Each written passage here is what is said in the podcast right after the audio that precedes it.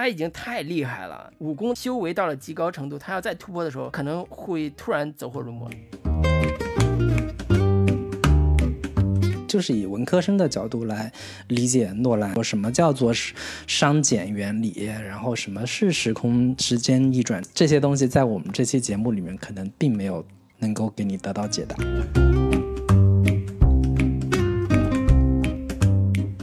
Hello，大家好。Hello，大家好，这里是准风乐坛。乐坛，我是老卢，我是老林，继续跟大家聊最新的影视作品。那这周要跟大家聊的片子应该没有什么悬念，应该也是万众期待的一部片子，也是最近讨论度特别高，也是争议性非常大的一部电影，就是我们一直期待的这个诺兰的《信条》啊。这部片子上映之后，现在是呃已经过了将近三天时间，迄今为止我看到的诺兰电影争议最大的一部作品，也是聊这个作品之前。最忐忑的一次，就是从来没有因为我们做了三年多的节目了，从来没有因为一部作品要聊而产生这么大的不安和忐忑。对，对，而且很重要的一个原因是我们两个作为两个文科生，第一次因为自己是文科生的身份而对于聊电影这个事情产生了一点恐惧心理，而且同时这个片子也是肩负着拯救全球电影市场的这样的一个重任。所以本身对它的期待度也会比较高，但是看完之后，可能我跟老卢分别有不不一样的一个观看的体验跟感受吧。那在正式聊之前，还是要跟大家这个广告一下，如果还没有加入我们准风乐坛听友群的朋友，可以在微信当中搜索“准风乐坛播客”的首字母 C F Y T B K，然后加入到我们的群聊当中来。那这个电影，刚才我们已经前期已经铺了，说我们两个文科生要聊一期比《盗梦空间》烧脑十倍的电影。那我们就这个，呃，赶鸭子上架，这个怀着忐忑的心情开始聊一下这部《信条》。那我还是先来简单介绍一下这部影片的一个基本信息：导演跟编剧都是克里斯托弗·诺兰。然后这个诺兰也就不多介绍了，但是这次比较特别的是，编剧竟然也是他自己，而不是他弟弟来这个执笔。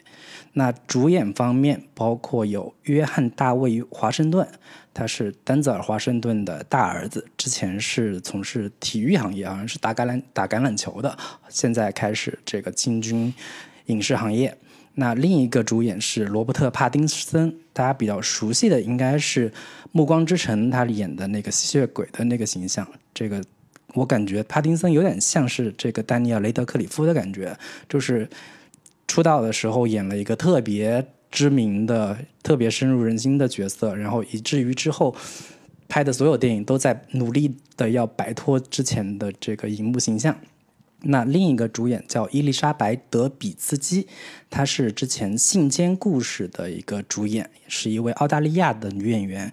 大家应该从片子里面也能看到，她是她这个最大的特点就是身高特别高，据说有一米九这样的一个这个身高。然后其他的主演还包括有呃英国老牌演员迈克尔·凯恩，他是之前跟。呃，诺兰合作了好多部电影，最有名的应该是蝙蝠侠系列里边他演的这个阿福阿尔弗雷德的管家的这样的一个呃身份。那其他演员还包括肯尼斯布拉纳，他是导演、演员、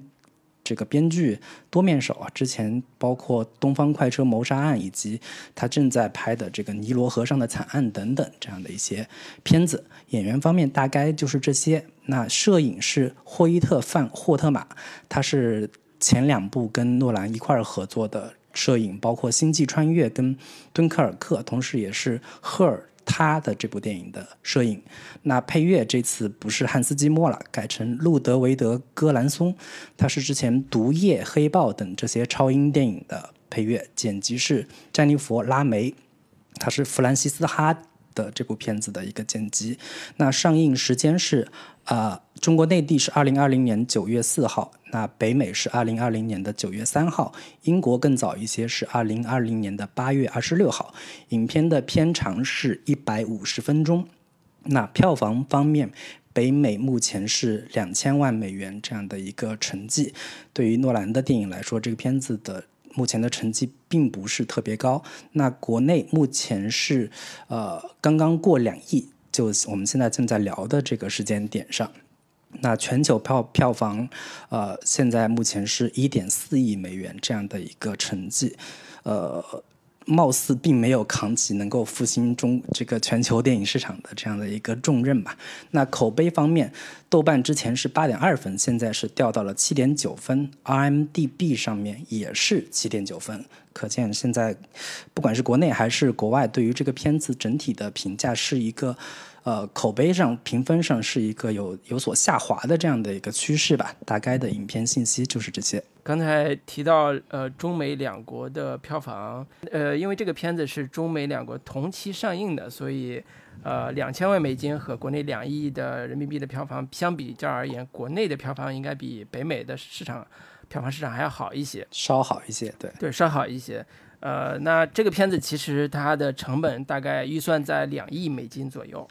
是诺兰电影中第二贵的片子，第一贵的是呃《黑暗崛起》，《黑暗骑士崛起》是二点五亿美金，所以这个片子的预算也是非常高，两亿美金。那这么大一规模的电影，呃，取得目前呃这个票房的成绩，应该算是非常的不理想了。对，这也是这个电影现在在市场上的一个反馈吧。对他想要回本的话，至少得拿六亿票房的这样的一个成绩，嗯，才能回本。对，六亿美金，对吧？对，介绍完影片信息之后，那我们就开始来打一个分数，然后说一下这个推荐情况吧。对对对对，我先亮分儿啊。好，对，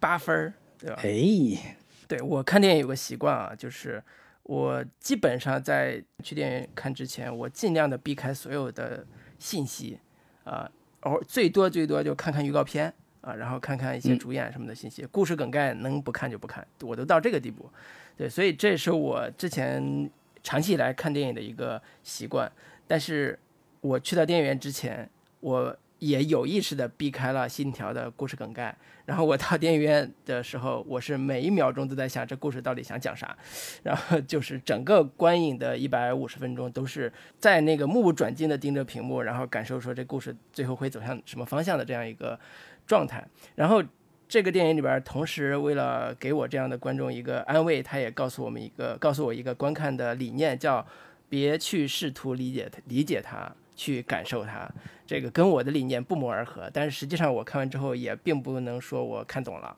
我只是看懂了一部分。然后看懂，对于看懂这一部分，我觉得还是很不错的。对于没看懂那一部分，是我只能说我自己物理没学好，是我是我不对。然后这是我。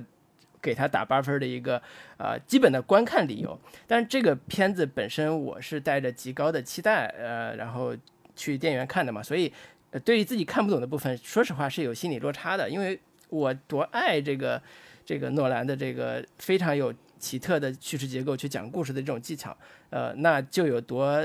被他这种技巧折磨之后的伤心，这这是相辅相成的，所以这是诺兰最突出的一个。呃，讲故事的方式吧，就是用最繁复的结构去讲最简单的故事，这是他的一个呃思呃思维或者一个叙事方式，尤其在时对时间的利用上，是他一直以来从呃非常早时期记忆碎片，呃这甚至从他处女作吧追随开始到记忆碎片，到现在呃敦刻尔克到现在的信条，都是他在时间这个维度上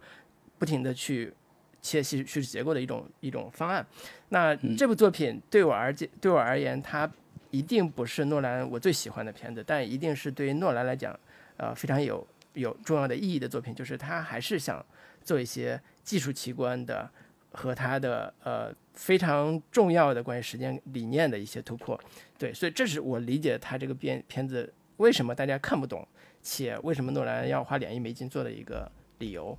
呃，当然这里边有非常非常多的关于我们看不懂的部分，可能今天我们也不会详细聊这些看不懂的部分，我们只能说。啊，我们在这部电影里边感受的东西是什么？然后我们等会儿可以详细讲一讲。所以我推荐的人群还是不用说了，诺兰的粉丝肯定会去电影院看。然后如果你看不懂，你也别受挫，说我是不是一个假粉丝？因为诺兰的假粉丝实在太多了，不重要，重要的是感受它。你感受的是什么，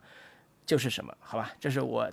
推荐的理由。然后不是很推荐情侣看啊，因为情侣看完之后可能会出现一个呃特别奇特的现象，就是男生跟女生讲剧情啊，特别讨厌这种现象，对吧？所以我不是很推荐情侣看。对，然后这个 这个这个是我的观看体验和理由，所以特别想听听林老师你的这个看法。好，那我我们又一次。这次打分有一个悬殊的一个落差，我给这个片子打六点五分。哎哎，诺兰黑，嗯，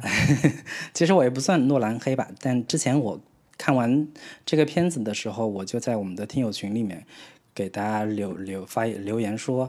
我这期节目里边可能我只有一句话的发言，说这片子我看睡着了，没看懂。我觉得现在可以再补充两句，就是。我也觉得不好看，而且我也不打算搞懂它，就这样吧。这所以这期节目我就是一个纯小白，就是我表明一个态度，就是我挺挺不喜欢这部片子的。但这个是纯粹的是一个个人观感。我不喜欢它，它的一个原因就是因为由这部片子引引衍生出了一条鄙视链，关于文科生跟理科生之争，以及呃。我在看其他的诺兰的片子，比如说《盗梦空间》呀，然后大家讨论这个陀螺停还是没停，或者是包括李安的《少年派》这样的电影里边，大家大家在讨论说哪个才是真正的结局，老虎代表什么，他妈死没死？我觉得这种讨论都挺好的，是能够激发大家对于电影的一个探索欲的。但是这部片子已经衍生成了某一种关于智商高地的一个争夺战，就是很多人都看完这个片子之后。开始真当诺兰门下走走狗的这样的一个 一个一个能显示自己智商超群，这个就有点讨厌了。所以我态度很鲜明，就是我承认自己智商不高，没看懂，而且觉得就算看懂了又怎么样呢？就是这个这个态度，我跟老卢是有点类似的，但是又不太一样。所以我总结这个片子看完之后，大概会有三类人吧。有第一类人，我觉得是叫大呼过瘾那一那一批人，就是自称是理科生，熟悉所有诺兰的片子，对里边的什么熵增啊、时空逆转门啊等等的特别清楚，然后是科幻迷，能够从中看出所谓的理科生的浪漫，然后也可能回去是因为回去看了大量的这种视频解读的帖子呀，觉得半懂不懂的，但也觉得自己看懂了，而且也可能是在电影里面。院里面睡了一个整觉，然后醒来打呼过瘾。我觉得可能是打呼打呼打的很过瘾，对一个谐音梗啊。然后另一类人就我总结叫不明觉厉。我觉得这相信是绝大多数观众的这样的一个观感，就是嗯，也确实没太看懂，但是感觉这种正序倒序的这样的一个方式的出现特别牛逼，跟一般的好莱坞的爆米花不太一样。探索了新的这种时间叙事的边界，觉得老兰特别牛逼，给你点赞，就这样的一批观众。还有一类叫恼羞成怒，我大概就属于第三类这种人，感觉自己被诺尔兰欺负了，然后觉得他真的是没诚心想让人看懂，以及这个整个片子特别的让我感觉很沉闷，然后讲述的道理太高深，把人给看睡了。就是以前有一有。看很多艺术片的时候，我觉得很多时候是因为讲述的道理太过于高深，把人给看睡了。但是这个片子因为实在太过于热闹，然后全程也是各种的音效爆炸，情节很紧张，鼓点也很密集，然后我却看睡着了。我感觉是属于自己大大脑过载死机的这样的一个状况，所以看完之后觉得有点不舒服。然后也因为自己跟不上诺兰的脚步而生气啊！我觉得这种恼羞成怒更多的是对于自己的这个这个不满吧，对，大概是这样的一个观感。所以推荐人群的话，我觉得虽然我不喜欢这个片子，但我还是推荐大家都可以去看。但是去看之前，呃，最好不要在吃饭之后、饭后去看，也不要在你前一天睡眠状况不不好的情况下去看。或者说你一直睡眠状况就不太好，你也可以去看看这这部片子到底能不能把你看睡着了。所以以及是说，如果你觉得自己很聪明，你可以去电影院里面挑战一下，证明一下你到底有多聪明。如果你觉得自己很蠢很笨，你也可以去电影院里面看一下你到底有多笨有多蠢。会有这样的一个这个基本的推荐的人群吧？对。对你说的恼羞成怒这个感觉，我觉得电影院里边我们经常会遇到，包括我自己会遇到，嗯，就是看一部片子的时候，看到后来会恼羞成怒。但是我觉得诺兰很有意思，就是《信条》这个片子，他绝对不是想让观众恼羞成怒，但是竟然有观众恼羞成怒。嗯，而很多的烂片、大烂片在电影院里边，导演或者主创或者是团队都是想让观众开开心心的看，但是竟然看得我恼羞成怒。包括甚至变变形金刚的某些戏、某某几部片子，我看变形金刚的某几部片子，我也会恼羞成怒。对，这这个就很有意思，就是其实我们都看电影算是看的比较多的人了。很少在电影院里边有这么强烈的情绪，你知道吧？但是竟然在诺兰电影里边会感受到这个情绪，其实是有一点，呃，值得玩味的吧？值得探讨的，值得值得去思考的，就是呃，反省主身嘛，就是回到自己身上说，哎，我是不是我哪儿不对？是我物理没学好，还是我逻辑不太不太行？对，所以这这也是对于诺兰，我们一直很信任的诺兰导演。给了我们这样一个独特的观影体验，尤其林老师啊，就是我们之前对的时候，林老师这个恼羞成怒的劲儿啊，简直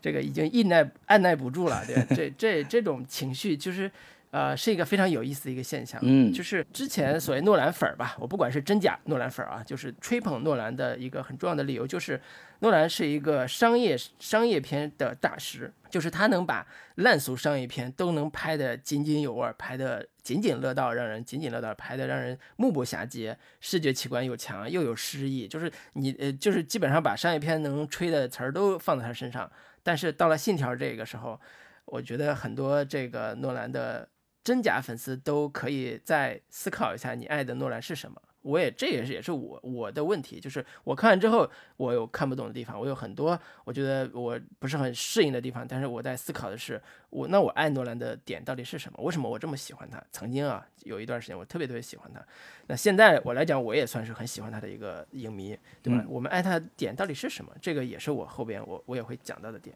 对，那我们接下来可以，对吧？详细聊聊，嗯，对，我觉得我们这期节目就。暂时不分优缺点这样的一个形式聊吧。我觉得单说优缺点，其实是一部优点跟缺点都特别明明显、特别呃摆在明面上的这样的一部电影。我觉得可以从几个话题点来展开讨论。然后，呃，首先我就想问一下老卢，就是如果我用恼羞成怒这样的一个虽然不是很恰当的词来形容我看完这部片子的。感受的话，你会用什么样的一个感受？当你看完这部，呃，第一遍看完这部片子的时候的一个感受。我第一遍看完，我真的是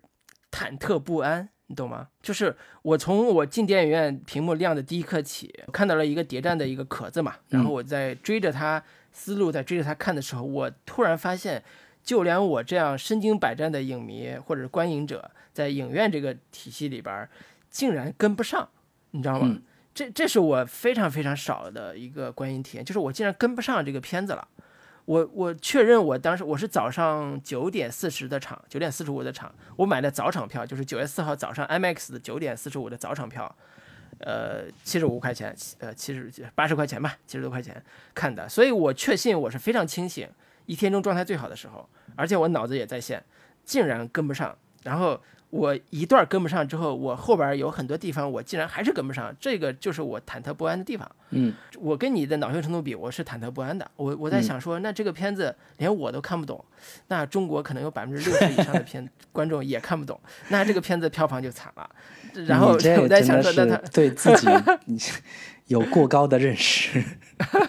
对对对，所以这是我当时的一个小想法嘛。这种想法会导致我跟高考的时候做数学题的感觉是一样的。嗯，我前面做的很顺，突然有道题我他妈不会，然后思路一混乱之后，后边竟然有几道题，按理说我应该会的，竟然没会。最后到大题的时候，我竟然放弃了，对吧？就是这种体验跟你参加一场非常重要的考试的体验非常像，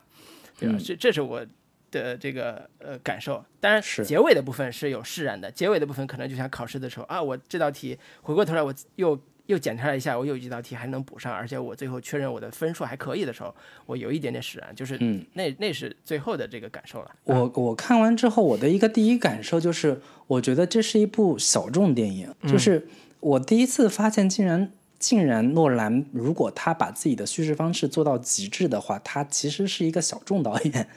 或者说他让我感受到了某些小众艺术片里边才能才能感受到的那种挫败感，或者说他某种不得其门而入的那个那个感觉。就是我我看完的一个最大的感受就是，我觉得我不是这部片子的目标受众，而这部片子真正的目标受众可能是某一某一种类型的影迷。然后以男性为主，然后可能是大量的学理工科的那种男性，甚至是觉得可能是某一些程序员呀，或者是这一这一类型的这个观众吧。然后他们大量的浸淫在呃科幻小说，然后大量的那种非常呃以科幻背景的那种游戏浸染之下长大的那一批年轻观众，他们可能对于这个片子会有强烈的。解读跟分析的欲望，但是我在看完之后，我的感受就是我没有欲望去解读它，我没有欲望去分析跟理解它，这个是让我觉得可能。我老了，或者是我觉得我我已经不是 我我观影的心态已经不像以前那么的敞开，那么的包容这样的一个感受。我看完之后也有这种感受，就是电影结束那一刻，我在想说我要不要再刷一遍，然后把嗯之前没跟上的呀，包括没看懂的部分再看一遍。但是我走出电影院的时候，我就已经决定说我不会再二刷了，我不会在电影院二刷了，我会等到它这个片子有视频版的时候出来之后，我会再。呃，看视频版再仔细的看一下这个细节，再补一下。为什么呢？呃，因为我觉得对于我来讲，二刷的意义在哪儿？在于你更了解物理知识吗？在于你更了解关于时间前行运动的这个这个逻辑吗？我觉得这个可能并不是我最想看到的部分。对，就是所以跟你的感受一样，就是我不会二刷，但是会好奇这个故事它的某一种呃。内部的连接性或者镜头的连接性，它最后完成的这个呃所谓我没看懂的部分，到底它的意义在哪，或者它的到底的叙事的点在哪？这个是一个跟早年看记忆碎片的感受非常像的一个点。就早年看记忆碎片也是这种，说哎，我可能有些地方没看懂，没关系，我再倒回来再看一遍，哦，我看懂了，对吧？所以这这是一种。呃，在 DVD 时代或者是录像带时代跟影院时代同时并存的一个时代框架下，呃的一种一种观影现象吧，对吧？这是这是我想说的一点。另外一个就是，可能这这个点简要说吧，就是你刚才说的这个部分让我想到另外一个问题或者话题，就是呃，在长期以来，大家对于诺兰的期待就是他离大师还有多远？就是诺兰作为一个商业片导演，离大师还有多远？嗯，那其实直接的对标就是库布里克。库布里克的《二零零一二零零一太空漫游》是一部科幻片的经典之作，而且也是百分之九十九的人都看不懂的。我说实话，百分之九十九的人看不懂，除非你看过原小说啊，除非你更了解那个故事的一些一些背景，那你才能看懂一部分。但是我觉得百分之九十九都看不懂这个《二零零一太空漫游》，但是它不影响这部片子成为科幻片的几乎是头把交椅的嗯代表作。那诺兰是不是也有一种企图，说我想凭借一部可能大家看不懂的作品，成为像库布里克一样的电影大师呢？我觉得，呃，我没法代入他去想这个问题，但是他可能成为一个潜在的影响，是是诺兰对于看不懂这个事儿没有那么计较，这是我我自己的，尤其是他已经觉得我已经设计的非常清楚了，就是关于设定、关于故事线、关于情节线，你只要多看几遍，一定一定能看懂。如果他已经非常坚信这一点的话，他也不在乎你看第一遍看不看得懂。所以这是我想说的这个这个部分。对，其实我我在刚刚说那一番炮轰这部片子的这个话之后吧，我觉得其实我也在反思说，会不会有这样一种情况，就是在呃艺术史上会经常会出现一批。可能在当时评价非常糟糕的一些特别先锋的、特别呃这个有开创性、开创性意义的这样的一些东西的时候，在当时当代的人的眼中是，呃评论很差的、口碑很差的，在大众的心目中是一个非常糟糕的一个东西。比如说当年，呃意识流出现的时候，可能很多人都觉得看不懂到底到底什么东西，或者说像。尤利西斯，或者是呃《追忆似水似水年华》这样的一些作品出现的时候，当时可能风评也都不好，但是可能时间会慢慢给他一个更公正的一个评评判，或者说会有更更多的一个随着时代的改变，而会有更多的一个认知的认知这个作品的一个维度。其实我心里也会有这样的一个这个犯嘀咕的一个地方，对对对，忐忑不安，对对对。怕错过一部经典作品。对我还是决定相信自己的第一感受吧，就是它确实是触动不了我，或者说我我体验不到它的这种快感。它确实很可能像，很可能是一个极其精美的建筑，或者说有一种非常理工式的那种啊、理性的抽象的美感在里边。但是这个东西可能我找不到进入它的一个大门到底在哪里，这个是我可能确实是我自己的问题。不是，我觉得我我从我自己的判断来讲，他这个呃《信条》这部作品不会成为影史的所谓的呃划时代意义的经典。为什么？我我觉得一个简单的标准吧，就是说，呃，我们刚才举的很多例子，包括《二零零一太空漫游》这些例子，其实有一个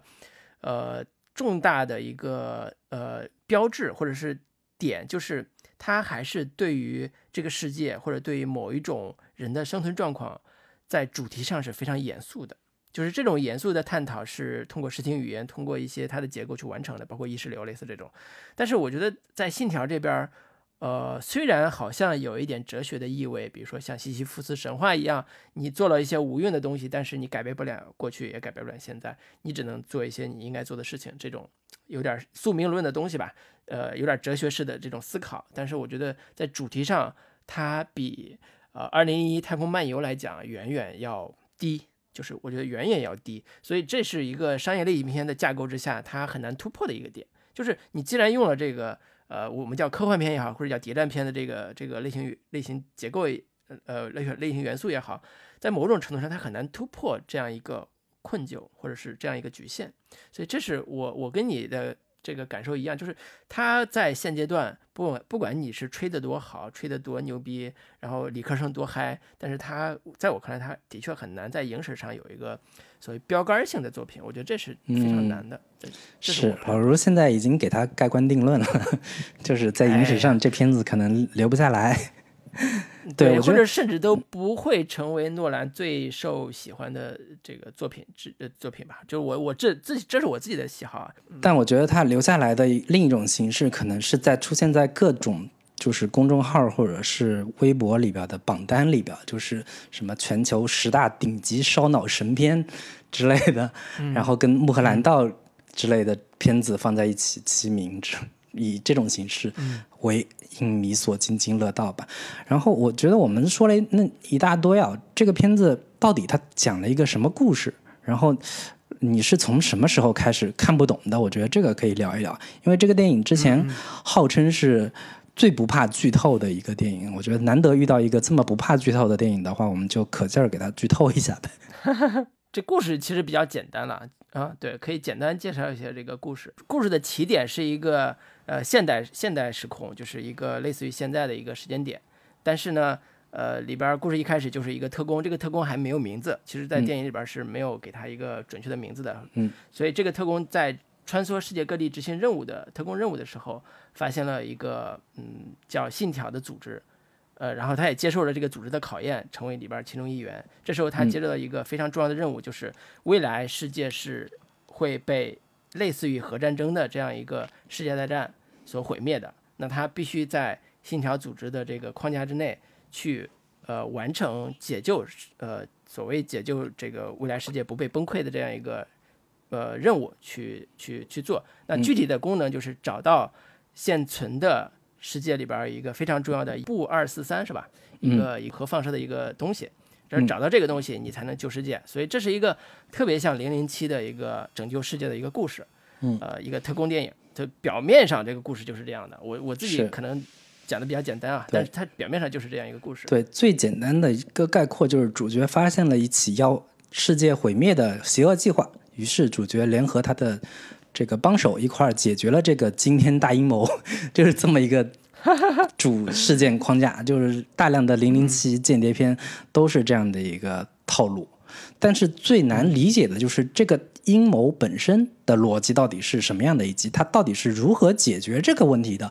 方式，这个是这个片子最难懂的一个地方吧。呃，往下再讲这个故事的话，可以再细化一点，就是说，呃，这个特工他得到了一个信息，就是这个世界上出现了一个倒转的子弹。或者叫有一个逆转时空的一个物质，然后科学家已经发现这个物质，这个物质就来自于未来，就是世界大战之后的一个物质的一个碎片，所以在这个时空里边已经发现了。那其中就有一个子弹是这样的一个子弹，就是逆转时空的子弹。好，有了这个子弹之后，呃，特工就被安排说生产这个子弹的原料就在印度，然后他就跑到印度去找一个军火大亨，一个女的，叫普利亚。他找到那个大亨，大亨就说：“这个其实我是。”被俄罗斯的一个军火寡头萨托所委派的啊，做这个这个交易。那你要想找这个子弹的奥秘，那就去找萨托。特别像零零七，零零七也这样。我找的，所以他就去找那个俄罗斯的这个这个萨托。那个萨托这个人，其实是在未来人安排在当下的一个算是呃帮手或者是执行官，就是未来人要毁灭世界，那用了萨托的这个这个人来做他的计划。那这个计划就是一个神秘的科技，一个神秘科技。这个神秘科技就是刚才说的，你集齐世界上什么七个啊九个还是七个九个那个那个核武器的国家里边那个重要的原料，然后就能制造就能把这个这个叫什么呃是算法吧放在这个里边，然后只要你集齐了，这个世界就毁灭了。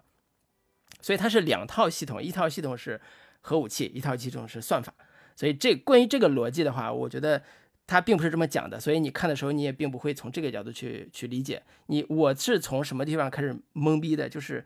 呃，我觉得从逆时间这个点上，我是能理解的。就是特工发现了啊，这是逆时间物质，我能理解，不就是设定嘛，很很容易理解。但是到了那个开车追逐那段戏的时候，我就已经整整个懵逼了。嗯，第一次在高速公路上追车那段戏，抢那个布二四三的时候，或者二四幺的时候。我就已经懵了，因为我分不清楚他俩人的时间点和对面上那个洒脱那个人他戴着口罩那个状态到底是什么状态，因为那时候还没交代呢。嗯，对，所以这这个点跟不上之后，后边很多很多情节点都跟不上。只有你看完所有片子之后，你回过头来才看，你才能说哦，那个时间点是什么什么时间点。嗯，也就是说，那个到那个时候，只有通过一个类似物理学课堂里边讲的 PPT。然后一点点给你推理所有的这些时间线的时候，你才能明白整个故事的前后顺序是什么样的。嗯啊，这个是我我看不懂的那个第一个时间点导致的几个大的动作场面，其实都会遇到这个情况，就是一旦开始发现群像出来的时候，你已经懵逼了，你已经分不清楚那个时间点是什么样了，因为你的脑子已经不够用了。所以经常会会会有人说我在看这部电影的时候脑袋是冒烟的，一定是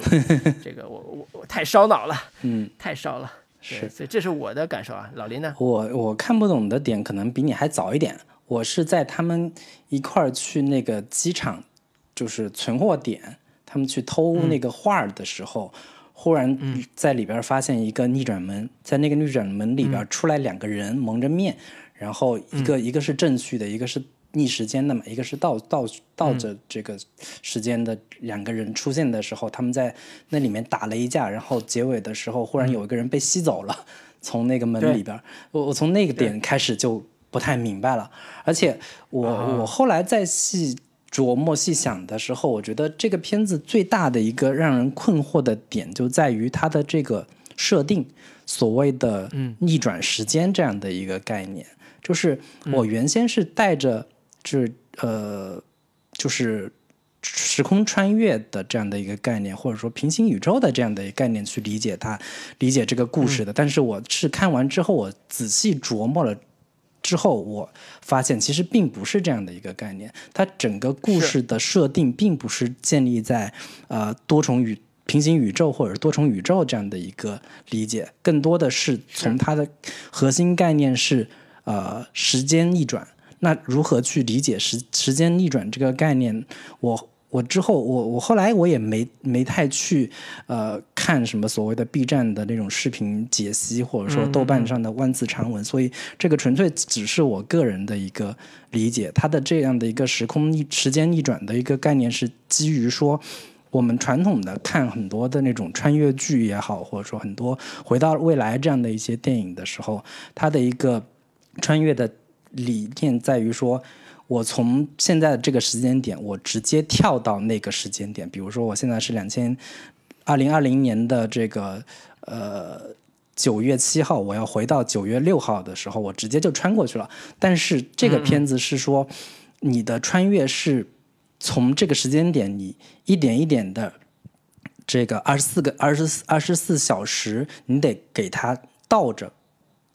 经历过去，所以它整个二十四小时是一点一点在你眼前回放，然后你再回到你这个前一天的这样的一个时间点。它整个电影的所有的这个这条时间线的逻辑是这样的一个逻辑来进行展开的。然后你你倒转过去之后，你要回到现在，你又得。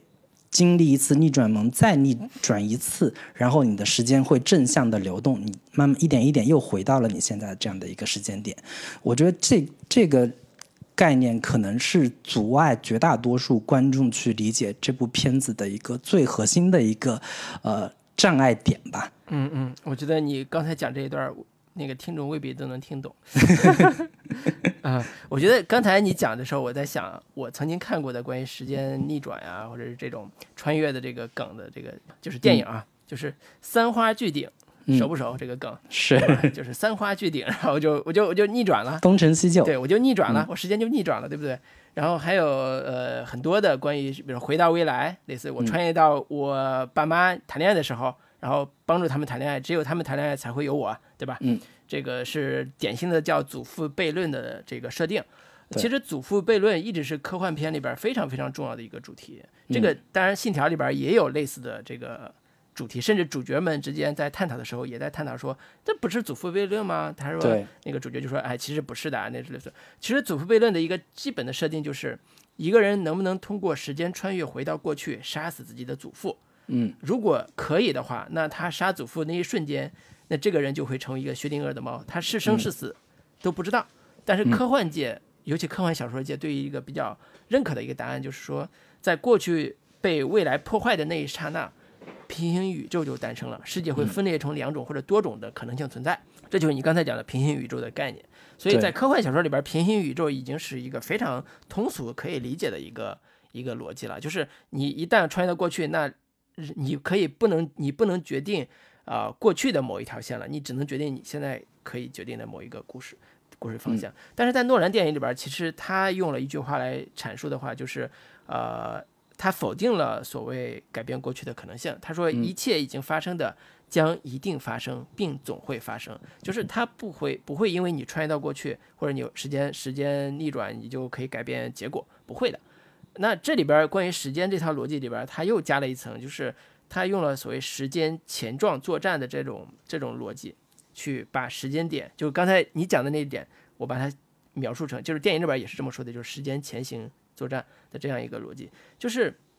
它最典型的一个情境，就是最后结尾那场大战的时候，嗯，就是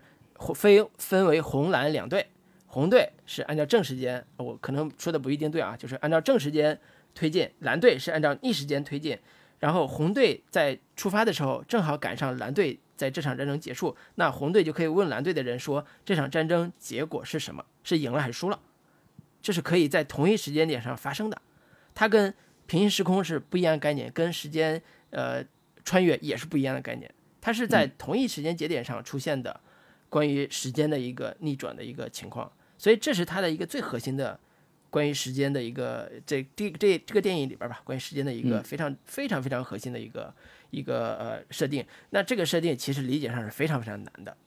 是非常非常难的。就是我自己包括在理解这个时间点的时候，我也觉得是非常难理解的。就是怎么可能你在一个线性时空里边，你遇到了一个逆逆过来的逆时间的人，他会告诉你答案，同时这两条时间线还同时并行。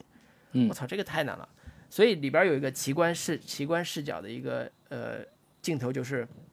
一幢大楼，就是他们在最后一幕打走大大决战的时候，一栋大楼先后被炸了两次。嗯，先是呃，我记得先是呃底下被炸了，然后复原了，被炸之后时间逆流复原了，然后上边又炸了一次。那也就是说，这红蓝两队分别炸了他一次，就是这种场景是很视觉奇观，但是理解起来非常难理解。是我至今也不明白为什么这个楼要炸两次。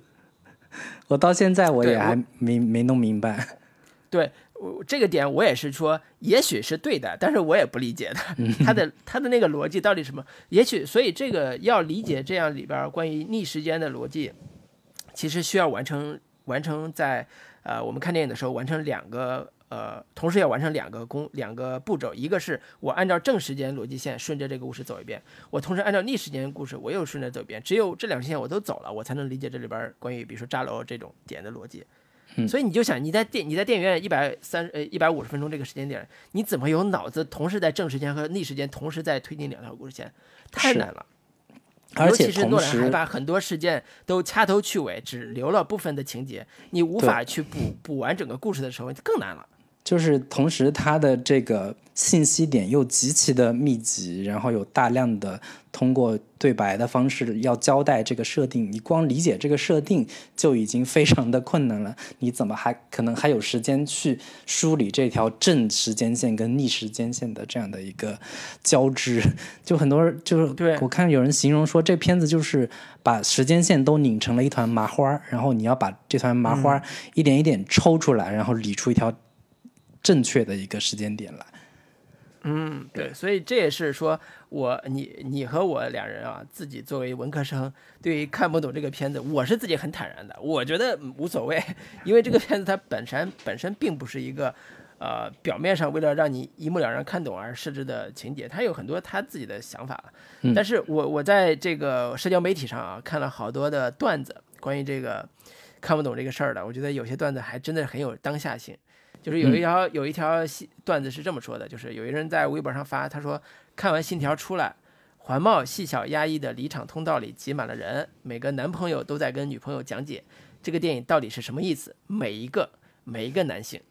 对吧？就就就就充分体现了这个恶臭感，你知道吗？他没有这么说啊，他没有这么说，但是话里话外都是这个意思。然后罗贝贝在里边又回了一条，就是说他只是跟我来看电影的吗？他一定是想从我身上学到什么，对吧，就是嗯，对，这是时代感。杨笠在脱口秀大会里边的一个段子。对对对对对，这个时代感昭然若揭，就是这个电影所引发出来的某一种直男直男向的这个思维方式啊，跟交流方式，的确是呃应当警惕了。我觉得这个我们刚才说我们看不懂啊，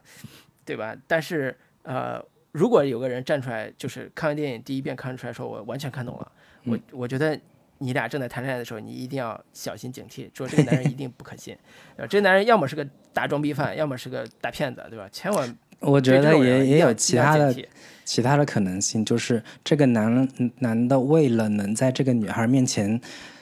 呃，显示自己的智商，显示自己的聪明，他自己偷偷的做了很多的功课，看了大量的视频跟文字资料。只是为了讨你的欢心，只是为了让你觉得他很聪明。我觉得这也是另一个去更这个正向的去理解这个事情的一个方式。对，所以我也是，我也是觉得说，我是不是我们是不是应该呃换个角度来教一下大家怎么带女朋友或者带男朋友去看这部电影的正确姿势，是吧？怎么才能对吧？很 好好好的看这部电影。对，我的建议是不要一块儿看，对吧？不要一块看，自己看开心就好，呃，不要一块看。对，这是我开玩笑啊，就是插科打诨的一个小段子。关于这个看不懂这个事儿，呃，我自己是不是很纠结的？我也不纠结，就是跟你跟跟你跟我们之前说的这个观点一样嘛，就是自己物理没学好，但是我也实在不想去把这个东西给搞懂。那我们往下聊下一个，就是呃，现在还有好多网友批评啊，说这部电影。人物写的极其差，这个人物没又不丰满啊，人物情感又又很单干瘪，然后人物状态呢又很工具人，就就这很不像诺兰的风格嘛。嗯，对，所以这也是引起大家热议和争论的一点。我也想听听林老师，你你是怎么看这个问题的？对，我觉得这个确实是很多我哪怕哪怕我身边很多本身是影迷或者说做电影行业相关的人。也都是提出的这样的一个感受，就是确确实实这个片子里面的人物很难让人有所共情，或者说有有能让你有所触动的一个角色吧。我相信基本上没有太多人，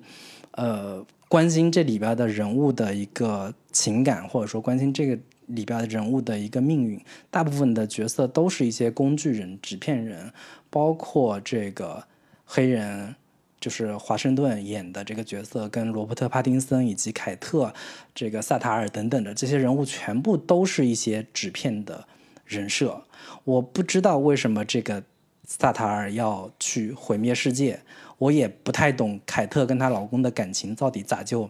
没了，以及你们有没有感情到底跟我有什么关系？然后以及这个主角到底是一个什么样的性格的人？他为什么面对要拯救世界这样的一个重任，就二话不说就把这个重任扛到自己的肩上？你不觉得很累吗？然后以及帕丁森这个角色，相对是一个比较，相对有一些呃人情味，或者说相对有有一些讨喜的地方吧。但是我也没太看出来他这个尼尔跟男主角到底是一个什么样的关系，以及这个黑人。那华盛顿他怎么跟凯特之间到底是怎么建立起来情感关系的？这个点我也是从头到尾没太看明白。但是，呃，我理解啊，为什么诺兰这个片子把这些人物都是当做工具人来去设置的，就是因为以诺兰一贯的调性来说，他从来都不是特别注重。人物关系和人物情感的，哪怕我们看过之前的那个，呃，《盗梦空间》也好，里边小李子，其实他仅仅只是用了一个非常概念化的，或者说非常符号化的、非常套路化的这个一个离异的，呃，这个父亲想要见自己的家人、见自己的妻子这样的一个很普世的点缀式的情感来包装这个故事，以及。呃，星际穿越也好，它也是非常简单的，用一个很直白的母呃父女情来展现这样的一个人物情感。也就是说，诺兰的绝大多数片子从来都不是以人物见长，从来不是以情感见长。如果你能看到诺兰的片子能有一些人性的展现、情感的展现，那都是诺兰这个出于商业考虑。如果那如果能不从这方面考虑的话，他完全可以不去做这些东西，或者说这些东西从来都不是诺兰感兴趣和关心的地方。以及从这个片子本身来说，我理解他为什么这片子里面全是工具人、纸片人的一个理由，在于说它里边提到了一个很重要的一个概念，叫自由意志，就是这个。在在这个时间逆转这样的一个逻辑之下，所有的人、所有的行为都是呃被安排好的。就是诺兰向来都是一个非常宿命论式的这样的一个呃观念的这个持有者，所以在这个电影里面，所有的这些人物仅仅只是在这个时空逆转之下的一个。螺丝钉也好，或者说一个道具、一个工具，它本身不太具备他们个人应有的一个呃情感概念，或者说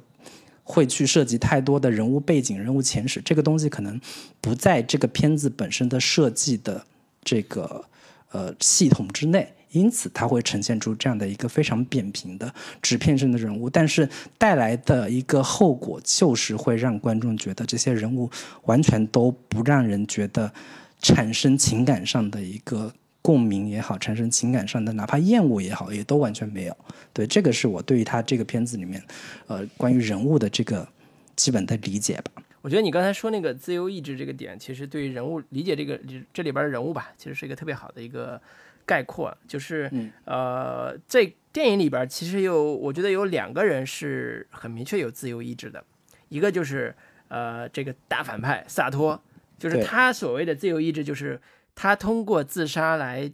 决定地球何时毁灭，就是我通过我的死亡来毁灭整个地球，因为他设计了一个机关，就是我死了之后机关就会启动，然后地球就就决定了地球将来在某一天会毁灭，这这就是他的自由意志，就是他就是神。萨托这个名字本身在这个电影里边，其实呃网友也扒出来了嘛，说呃萨托这个名字，包括电影名字 Tenet 这个名字都是呃拉丁回回文，所谓回文就是正着念 T E N E T，倒着念也是 T E N E T，是。然后这里边他又找了一个墓碑，碑上就写着 Tenet，还有 Opera，还有这个萨托。其实都是电影里边出现的这个这个东西，这个设计其实我我们之前就是中国历史上也有大量的这种回文诗嘛，以及有一些这种打油诗里边出个上联说这个上海自来水来自海上，其实我当时想的就是这种这种烂梗。嗯，对对对对，所以萨托这个人他在故事设定里边他就是神，他就是一个呃，拉丁文那刚才说拉丁碑文里边那个词的呃拉丁意义就是神。那他的自由意志刚才也说了，这是他的一个设定。另外一个就是自由自由意志，就是呃他的妻子，也就是里边的凯特，他的自由意志就是他最后在做任务的时候，他违背了呃安排，杀掉了呃萨特，呃萨托，就是开枪把他打死了。按理说他他必须要等到那个时间点上自己逃就好了，不能把他打死，因为萨托目的不就是死嘛。嗯，但是他凯特违背了这个这个所谓的这个命运的安排，然后他就把他打死了。以示揭开女性在按照自己主宰命运的方式在活着，嗯啊，类似这种，反正这是两个里边非常有明确自由意志的。但是我也很同意你的看法，就是说整个电影里边他的人物的功能远远大于他背后要完成的这个人物的塑造，就是他在很多程度上都是为了解释剧情、推进故事、完成概念，然后完成一些就是功功能点来来做的人物设计。比如说，呃，这里边的女主。你知道零零七的邦女郎可都是非常非常，呃，有特点、有魅力，然后塑造的也非常有话题性的一个角色。如果一个特工电影里边对出现了一个重要的女性角色，但是这个女性角色没有产生特别重要魅力的话，就这个片子可能就没人看了。但是这个呃凯特这里边，你知道让我觉得最有魅力的那一点是哪个吗？就是她在马上要那个失控的车上，那个小轿车上坐在后排。被绑着双手，他用他一米九的身高，大概一米六的大大长腿，去开了那个门开了那个前前车门我天哪，这个让我太羡慕了，羡慕不已。这这竟然成为我这个对这个电影里边念念不忘的一幕，你知道？所以这个由此可见。这个电影对于女女性角色也好，对于整个故事的所有人物也好，都不是那样的一个塑造方式。它它其实很多是功能性的，嗯，懂吗？就是我我甚至在怀疑说，为什么这个电影要找凯特呃这个这个扮演者吧，就是也是之前演了很多电影，包括《了不起的盖茨比》里边也出现过呃这个这个女女女演员，就是因为她是一米九。哎呀，这有时候让我想想，觉得还挺挺挺挺感慨的。对，挺唏嘘的吧？对，所以所以这也是我我跟你看完很像，就是在诺兰电影里边，很多时候他的主角，尤其是主角，他的功能性远远要大于所谓的突破性。他大部分都是很功能化的人物，甚至刚才你说的像，呃，这个《盗梦空间》，就是小李子那个角色太俗了，就是个大俗套，没什么新意。只不过他的身上有一些叠加的设定里边给了他新意，比如说，呃。它的呃梦梦的结呃结构，包括它的这个这套仪器加成，它如何指挥他的小团队去做这个事儿，它有一些桥段给了他是一些新的设定的加成，但是这个人设其实是很俗套一个人设。对，老卢看完这个片子，记住的人物是不是他的人物性格，而是他的身高。对，真的就是这，这是我看这部电影的华彩片段。对，我觉得你刚才我我我我们在聊之前。老卢提到了一个点，就是他在看结尾的时候是有所触动的。然后这个点也是我看很多人在看，就是写评论的时候提到的一个点，就是关于到结尾的时候。竟然就是开始，甚至有人说这个片子其实它的内核就是我在时间尽头等你，就是之前刚刚上映的一部国产电影的一个 一个故事内核。就是其实我到现在我也没有 get 到说这个尼尔跟这个主角之间他们的这种情感到底是一种什么样的情感？就是嗯，就是可能未来我永远都遇不到你了，还是怎么样？就是这种情感点，我我我到我到现在我也没。太弄明白，以及我看后面有人解读说，他这个尼尔其实就是这个主角的儿子，这个儿子是他跟凯特一块生的一个 一个一个什么一个什么 一个孩子，所以我就觉得哦，原来他这个是父子情，不是兄弟情啊！我觉得这个也是我也是我比较反感的一种过度解读的一种方式吧，我觉得。我我我不能直接说他就是过度解读，但是我我是觉得这个东西你是至少对我而言，我是打死也看不出来他原来是他儿子这样的一个设定。你你如果诺兰想要达到的效果是这样的一个让我产生惊讶感，或者说他隐藏的背后的叙暗暗线叙事是这样的一个逻辑的话，我会觉得愈发不不能接受，或者说愈发的讨厌这样的一个设置。对，嗯嗯。我我可以简简要解释一下关于结尾这个部分。我的确看完结尾之后，我觉得它在我心目中的打分要高一点了，因为结尾这部分我觉得还挺有非常有意思。就是结尾这部分冲一下子把之前我没看明白的那些好几个地方都打通了。一个就是最早在大剧院的时候救他那个人，还有一个就是中间不是也交代了嘛，在那个呃这个道画的时候，他俩人都各自遇到了一个人。那这这个为什么？尼尔就是对方他的助手，尼尔遇到那个人是到底是谁？其实这也是一个悬念。后来哦，也还是他自己。就是这几个线索串起来之后，发现尼尔是这里边故事里边非常非常重要的一个角色。他让我想起了很多像终结者类似这种话题里边那个那个人设。就是他结尾里边关于友情这个部分，是一下子让我有非常强烈的感同身受。就是他特别像卡萨布兰卡的结尾，就是这段友谊。对有的人来讲是个终结，但对于对有的人来讲只是一个开始。那对于无名者，就是这个主角特工来讲，它只是一个开始；但是对尼尔来讲，它是一个结束，因为尼尔是在未来招被他招募的一个特工，或者被他招募的一个队友。然后这个未来的人尼尔回到过去，回接着回到他们现在这个时间点上去帮助他的即将成为他领袖的无名者，所以这就是他们的。这个非常奇妙的这友谊的一个一个一个非常华彩，我觉得是非常华彩的片段。甚至说，我觉得在我看这个电影的时候，一开始我以为这是一个零零七的关于英雄和美人的故事，但是我看到结尾的时候，哦，发现这是一个非常深沉的一个呃这种战友之间的故事，这是很打动人的。对，就我我是看到这一点，我是觉得很打动我的。对，所以我我关于尼尔这个人物的身份啊，有。你说的是一个解读，就是他是呃男主和凯特的呃生的儿子，但是我看到另外一个版本是，他其实是凯特现在的前天去学校接的这个儿子，他那个儿子叫 Max，但是实际上是尼尔，就是结尾的时候不是男主救了呃凯特和他的儿子嘛，尤其救了他的凯特嘛，也救了他妈妈嘛，所以这个后来也是，但是这都是解读了，我觉得这个不重要，对我来讲这都不重要，重要的其实是。这段战友情其实是非常深沉的，而且是非常重要的，也是一个里边我觉得里边除了时间概念之外最大的一个情感梗。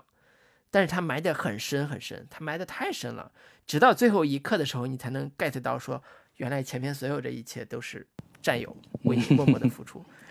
对，而且这个战友是他是被你被你被你派来，或者是在你那个未来那个时间点上，你的战友、你的下属过来来。祈祷你、开发你、拯救你的一个人，就这种时间悖论，在这个故事里边，其实还是我觉得是相对比较完整的。从这个情感角度或者人物关系角度来讲，无名者和尼尔的这段关系是很我，相对是比较完整的，甚至说可能会开发出下一步，就是在未来战场上，或者是再过几年之后，呃，关于尼尔和无名者在他们第一次所谓的尼尔第一次被无名者发现的那个节点上，再来一段友谊的延续。这也是有可能的，这个是可能是续集的一个一个一个一个设定，是。所以，我我是觉得这个片子非常让人迷迷惑的点就在这儿，就是你以为这是凯特和男主的故事，但是实际上是尼尔，就是他的助手和无名者的故事，在最后发现的时候。反正他的这个兄弟情、战友情，我也是从头。至尾也都没有 get 到他们的这个 吸睛点到底在哪里啊？但是我觉得有有另一个话题可以跟老卢稍微探讨一下，就是很多人说《信条》这个片子，它给一个传统的故事或者说传统的叙事方式增添了一个新的元素。在我们看了一大堆嗯爆米花电影或者说超英电影的这样统治的一个大片的潮流当中。诺兰杀出了一条自己的路，他提升了传统的商业电影的，或者说好莱坞电影已经显得疲态尽现的，或者说在叙事方式上越来越不思进取的这样的一个主流的这样的一个颓势之下，诺兰提升了这样的一些商业电影的逼格，或者说在探讨或者说探索新的叙事方式的可能性。我觉得你你对这个呃。说法，你有什么样的观点呢？嗯，我觉得刚才我在一开始也提到过，就是诺兰作为一个电影导演，他从处女座追随开始，那部黑白片开始，一直都在用非线性的叙事或者叫时间叙事的这种思维方式去重新解构故事。呃，就像刚才说的，就是把最简单的故事用最复杂的结构去讲，然后产生一个非常强烈的悬念推动力，完成一段故事的这个完成一部一百二十分钟或者九十分钟的电影。所以这是他的一个非常非常重要的一个叫法宝。这个法宝屡试不爽，从呃那个追随到记忆碎片到也也是因为这两部片子，所以他被好莱坞青睐，然后被他请过来。拍了那个《白日梦》，还是那个，还是后来还有失眠症这个，对失眠症，然后还有这个三部曲，就是蝙蝠侠三部曲，一呃，到那个敦刻尔克，其实又是一个敦刻尔克，又是一个把时间维度重新打乱、重新解构，在一周、一天、一小时的这个时间点上，把一部故事重新讲一遍的这个非常强的一个电影。那这部《信条》也是如此，所以。我觉得对于叙事结构，或者是对时间的重新理解和重新解构来讲，诺兰的确是做的非常非常强的。但是诺兰最强的并不是这一点，诺兰最强的是他永远用一种非常让你觉得有意思或者悬念性非常强的办法，让这种叙叙事方式变得商业、变得流行、变得有意思。我觉得这是他最牛逼的地方。他最牛逼的地方并不是把时间打混乱，让你看不懂。我觉得这是。这是这不是他的这个长项，他长项就是把时间打乱，然后让你看得懂，而且看得非常嗨。我举一个特别简单的例子，就是《记忆碎片》里边，如果大家有印象的话，就《记忆碎片》里边其实有两个时间维度，一个是彩色画面是倒叙，黑白画面是正叙，然后他把这两条时间线插空交织在一起，然后一直逼近到一个故事的最强的一个终点，叫爆发点那个节点上。因为故事的终点是我们做电影结构的时候，大概在六十呃六十五分钟，差不多七十分钟左右的时间，那个中间点，它的叙事结构完全把它打乱了，然后做成这个样子。那么这个电影里边它的结构是怎么安排的？如果用四十五个小段落来讲的话，从一到四十五，这是一个正常电影结构的小段落的话，它的电影结构是这么讲的：四十五一、四十四二、四十三三、四十二四，就是这种讲法一直汇聚到最后二十三，是它的故事的节点。所以他制造的悬念有两个，一个叫将来要发生什么，这就是一这个时间点一二三这个顺序要讲的。然后为什么会发生，是从四十五开始讲，四十五、四十四、四十三。他竟然在一个电影里边用两种悬念的方式去推进故事，这是非常就是非常棒的一种叙事方式。但是它并不是一个谁都能用的叙事方式，并不是一个好像。啊，这个方式是一个最大流行，谁都能用。然后我接过来，我就能用的很顺的一个一个一个商业类型叙事。呃，因为我们看，除了诺兰之外，几乎很少有导演用这种方式来讲故事。这说明诺兰本身对这种叙事结构或者对这种时间理解有他自己的想法。尤其是敦刻尔克的时候，又是一个升级，就是刚才说一周一天一小时，你在传统的叙事结构里边是无法完成这个叙事简洁的。但是它竟然能剪到一起，而且最后还能形成一个高潮段落，就让你在呃大概九十多分钟的时候，会有一个所有的华彩段落都能在那个点上集中爆发，呃，飞翔机滑落，然后最后那个呃一群小船都迎来了这个这个救援他们的时间啊，类似这些都都能接到这个点上，所以这是一个重组的这个过程，呃，让时间的意义变得不一样了，对，所以这是他一直在探索这个这个方向。是。我依然觉得它并不是一个对于现在的或者未来的电影艺术有极大的呃叫什么改进的一种，或者叫极大的这个呃新的镜头、新的视觉语言或者新的这个讲述故事的模式，呃的这种这种所谓多高的艺术价值的这个这个阶段，我觉得不一定是这样的。它其实还是在呃现有的故事逻辑基础上，如何通过时间的这个维度去重组故事。我们从这个角度来讲，它的确是做的非常的，呃，厉害，而且也是非常我个人非常喜欢，同时观看愉悦性也非常高的一个思路。至于说《信条》呢，这个可能因为它加了物理的这个元素之后，让加了科幻吧，准确的讲，加了科幻这个元素之后，让这个故事极其难理解。那如果去掉这个科幻这个元素，那可能故事更好理解，但是它就不严密了。所以这是他在这个平衡之间自己走的这条这条道路。这是我的看法了，我想听听老林你的看法啊。对我刚刚老师说的有一点我不是太同意，就是关于这个呃，之前说的基于碎片这样的一个叙事模式，并不是它不能模仿。我觉得很很多导演都可以用这样的一个方式去讲述故事，只不过他们不敢不敢用这样的方式去讲故事，或者说好莱坞的大制片厂不太可能让你用这这样的方式去包装一个主流的商业商业大片。只有诺兰他有这样的一个。资源或者说他有这样的一个权利去这样这样去做，因为他也是好莱坞为数不多可以有自己导演剪辑权的这样的一个人物。然后我后来看很多人评论说，也是说《信条》这个片子可能跟诺兰以前的片子关联性或者说可对比度最大的电影，可能就是《记忆碎片》，就是《记忆碎片》，它相对还是以一种你观众可以理解的方式。顶多它的障碍就在于说，我中间隔了一段就是我先讲呃之后的事情，然后再讲之前的事情，再讲之后的事情，中间隔了一段，你你得跳着去把这个事情给呃补全，在你大脑当中这个拼凑成完整的一个整体的一个呃完整的画面嘛，然后。但是《信条》它做的更极致、更极端的地点就在于说，它把记忆碎片的这样的一个形式，它是完全交融在一块儿，同时去讲述、同时去推进的。这个可能会要求你、你观众的一个 CPU、观众的一个大脑的这个拼凑能力是极强的，同时。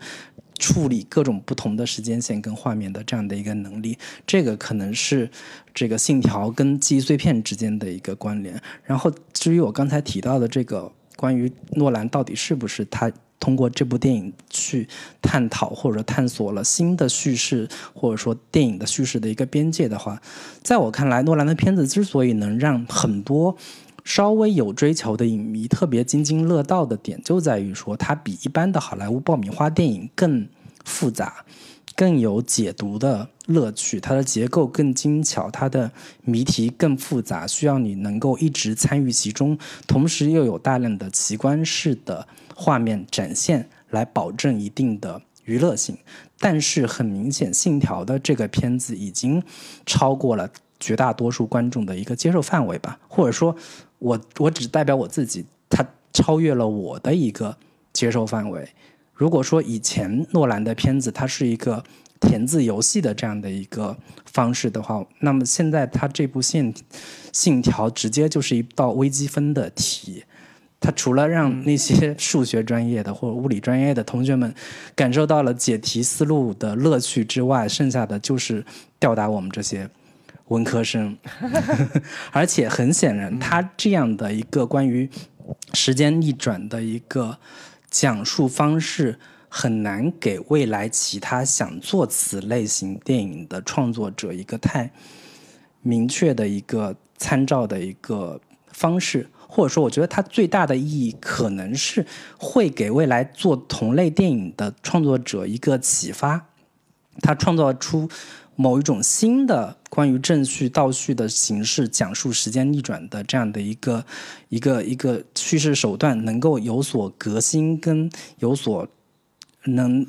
创造出另一种更能为观众所接受或者说可理解的形式，可能会对于未来就是电影关于时间的新的玩法会有新的一个。改良吧，或者说提供新的一个刺激，我觉得这个可能是这个片子最大的意义所在。对，其实科幻片，呃，其实，在科幻片这个维度上，有很多，呃，探索时间呀，探索平行宇宙啊，然后在这个基础上做，呃，叙事轨迹的，或者做叙事上的探索的，或者是做一些非常好玩的叙事的点的，比如说像，呃，来自彗星的那一夜，它是平行宇宙的概念，但是做的人物关系设计里边加了很多悬念。说哎呀，我看见另外一个我，然后到底怎么回事儿？然后类似这种开始搅和在一起，开始讲这个故事，所以他制造的悬念也非常的强。但是很多很多的这个叙事上的，呃，刚才讲的这种呃探索，很多都来自于封建迷信啊，比如说鬼啊，或者是那种呃，或者加一个科幻的壳。呃，我觉得诺兰在这个《机盗梦空间》包括这部《信条》，他有一个特别强烈的一个诉求，就是。他特别希望用相对科学的解释，是能够，就是或者叫逻辑性，或者叫逻辑性，能够把叙事的层面把它做复杂，嗯呃，用时间、用空间、用呃这个这个各种各样的呃物理学或者高能物理学的这种逻辑，把把它给严丝合缝的做成一个他心目中的复杂的故事。这这这个是呃在盗墓呃那个《盗墓空间》里边是最最典型，而且最最好看的、最最有呃启发性的一个点。嗯就是他能够把一套以前大家都想过无数遍，就是我通过梦境，然后怎么怎么样，或者是化蝶，或者是黄粱一梦啊，类似这种，中国有很多这种故事嘛。但是他就用非常科学化的逻辑性的东西给你实证出来这套呃呃所谓的盗梦这套逻辑，然后最后还能完成一个非常精彩的故事的反转，就这是是他最是擅长的部分。但是的确到了信条的时候，因为它的高能部分已经太太超出大部分人的这个观看的这个需求了，所以会造成，对吧？我们刚才讲恼羞成怒这种体验，的确是有它的，就有一点点像走火入魔的这种感觉，就是嗯他已经太厉害了，这个武功到了极，就是修为到了极高程度，他要再突破的时候，他可能会突然走火入魔。就是我以前不理解走火入魔为什么，但是现在有一点点理解了，就是你你武功修为太高了，你得突破自己啊，你你嗯再往上一层，可能就就是什么真气逆转了，这这也是一种很好玩的一个。我我我觉得本期标题已经出来了，就是卢老师说诺兰已经走火入魔。我这是吐吐槽一下，但是呃，我回过头来讲，我最最喜欢的诺兰电影其实是《蝙蝠侠：黑暗骑士三部曲》。我之前我们录节目的时候提过，说我这辈子再也不想看超级英雄片了。嗯我指的就是像复联这种超级英雄片，因为我觉得人物毫无深度，就人物没有深度的电影对我来讲，你除了打打杀杀之外，我没有任何可看的地方。你动作特效做的是很好，但是我看多了我也腻啊，我也不想看啊。但是蝙蝠侠、黑暗骑士三部曲，在我第一次看的时候，我就深深的被它吸引了。我成为坚定的诺兰粉儿的一个非常重要的原因，就是我看了这这三部这个嗯黑暗骑士三这个三部曲。为什么？就是因为我发现他能把一部当年我看过的 Tim Burton 都拍过的一部呃蝙蝠侠这个系列，能拍的这么的复杂且有人物的深度。而且人物不管是男主还是呃叫什么光明骑士还是小丑，他都能找到人物内在的非常深层次的这个社会逻辑或者是心理逻辑，然后找到一些非常呃视觉化非常强悍的这种视听语言去包装这个这个逻辑，做成一个非常漂亮的一部商业片。我天，我看的时候真的是要跪了，就叹为观止。是，所以这是我对诺兰最最喜欢且最爱的这个这个原因，就是因为他真的是能从这样一个看起来很单薄的人物人物身上挖出人物深度人物深度来。相反，我觉得现在如果大家吐槽《信条》的话，吐槽这些看不懂东西的话，那我觉得最遗憾的就是，呃，其实，在某种探索的方向上，可能呃高能物理学并不是一个唯一的途径。呃，或者叫科幻并不是唯一的途径，可能人物的深度层面上是更好的一个途径。这也是我，呃，如果不恰当对比库布里克的话，我觉得他离大师远就在这儿。就是库布里克永远在探索，哪怕他技术再牛逼，技巧再强，他都在探索这个人物身上他的深层次的东西，能不能找到更深的东西来解读人人性的某一某一维度的东西。嗯，所以这是呃。你不能说诺兰缺的东西吧？这至少是我觉得在未来一个阶段上，诺兰可能会呃有有有一些发展空间的部分。这个对比最明显的就是呃大卫芬奇。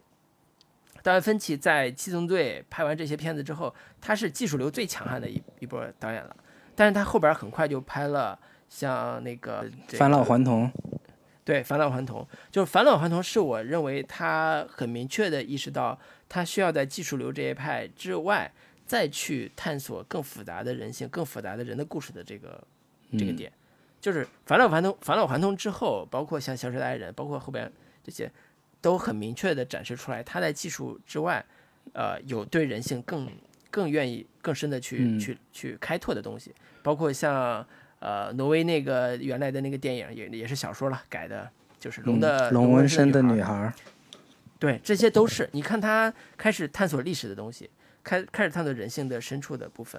啊、呃，开始探索更复杂的关于婚姻的故事，这都是一个呃，在我看来是一个非常好的一个转向。嗯，呃，如果说诺兰在《信条》这边大家觉得烧脑烧的没意思，你说非常烧脑，但是很没意思的话，那我觉得对比而看，人性的深度这个部分还是更应该呃探索的，这是我个人的看法了。对，这个这个我又要批评一下这个老如这种文科生思维啊，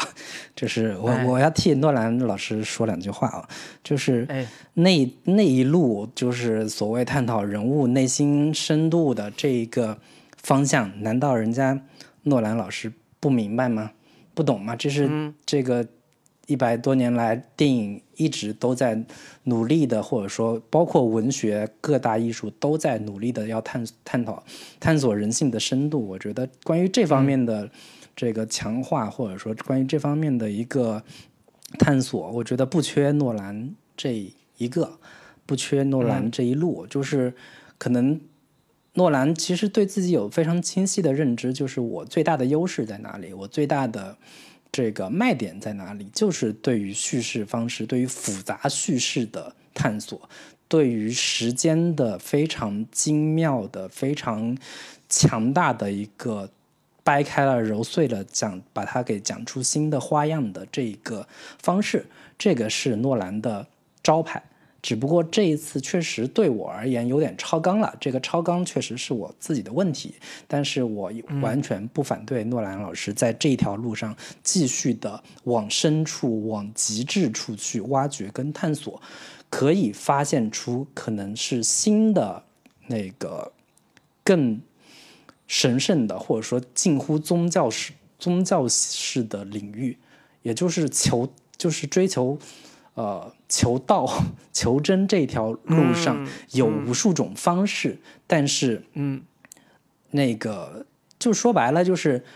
人家是一个学数学专专业的，然后卢老师要求是你在语文方面要达到满分，或者说把语文这一课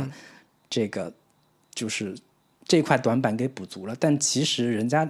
志不在此。对我而言啊，我明白，我觉得他可能对，嗯，呃，诺兰是学文学了，就是诺兰人家大学学的是文学啊，就就是我觉得诺兰有一点让我觉得很好玩的地方，就是他特别喜欢引用一些诗句啊，就比如说像那个呃，永远不要温和的走进良夜啊，类似这种呃，包括这次也有是惠特曼的诗吧，还是谁的，就是 We live in a 呃，目光世界，对吧？我们生活在一个 混沌之城，然后呃，There are no friends at dusk，就是那个什么黑夜，黑夜之中灰尘暗呃灰尘之中什么没有朋友，类似这种，就就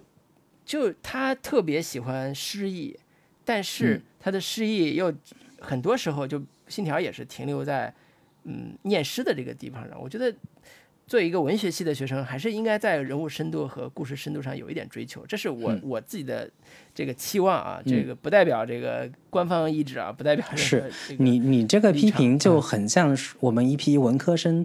追着这个刘慈欣说你这《三体》文笔不好啊。你把文笔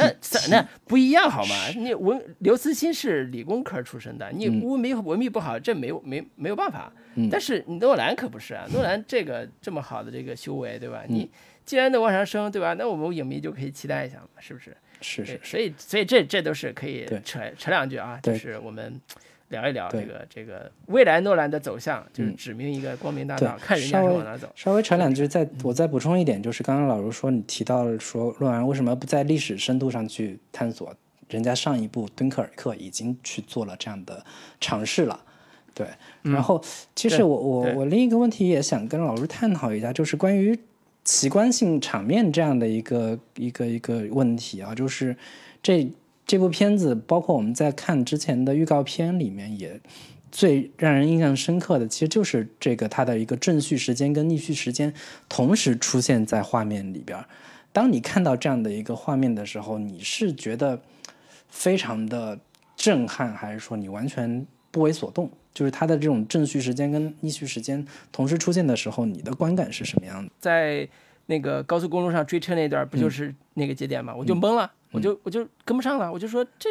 What the fuck，这什么东西？嗯，这什么鬼？嗯，然后再往后又出现了决战那一场里边还是那个那个设定，我依然是这是什么鬼？就是我很难理解，你懂吗？就是这种时间的